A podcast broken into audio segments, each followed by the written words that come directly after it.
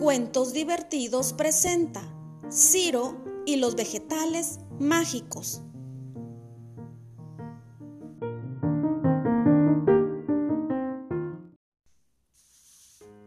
Había una vez un niño llamado Ciro que vivía con su madre en una humilde cabaña en el bosque.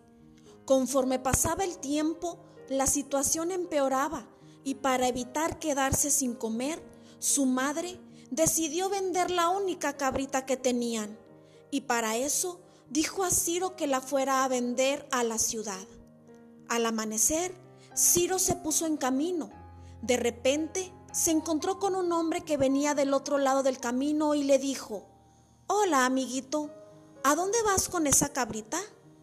Hola señor, voy a la ciudad a vender mi cabrita, respondió Ciro. Oh, ya veo. Mira, aquí tengo una bolsa de vegetales mágicos. Te los ofrezco a cambio de tu cabrita, le dijo el hombre. Ciro, sin pensarlo, aceptó y volvió a casa muy contento. Cuando llegó a casa, le contó a su madre lo que hizo. Ella, muy molesta, lo regañó y lanzó la bolsa de los vegetales por la ventana. Al día siguiente, Ciro muy temprano se levantó y vio cómo por la ventana había un enorme árbol de vegetales que llegaba hasta el cielo. Entonces trepó por las zanahorias, las lechugas, las espinacas y los tomates.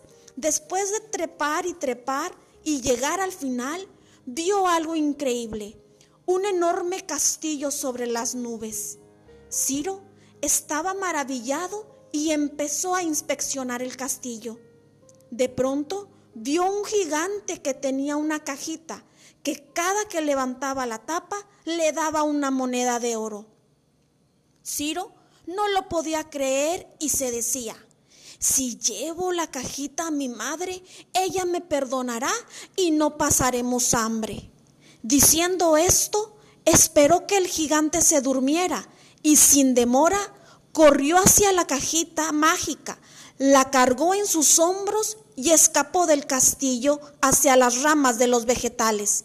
Pero el gigante se despertó muy molesto, gruñó y rápido persiguió a Ciro. Mientras el gigante perseguía a Ciro, éste bajaba lo más pronto por los vegetales. Al llegar a tierra firme, pidió a su madre un hacha.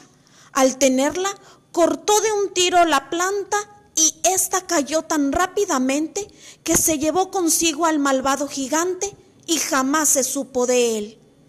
Ciro dio a su madre la cajita que daba monedas de oro y a partir de ese momento compran y comen muchos vegetales deliciosos y viven felices para siempre.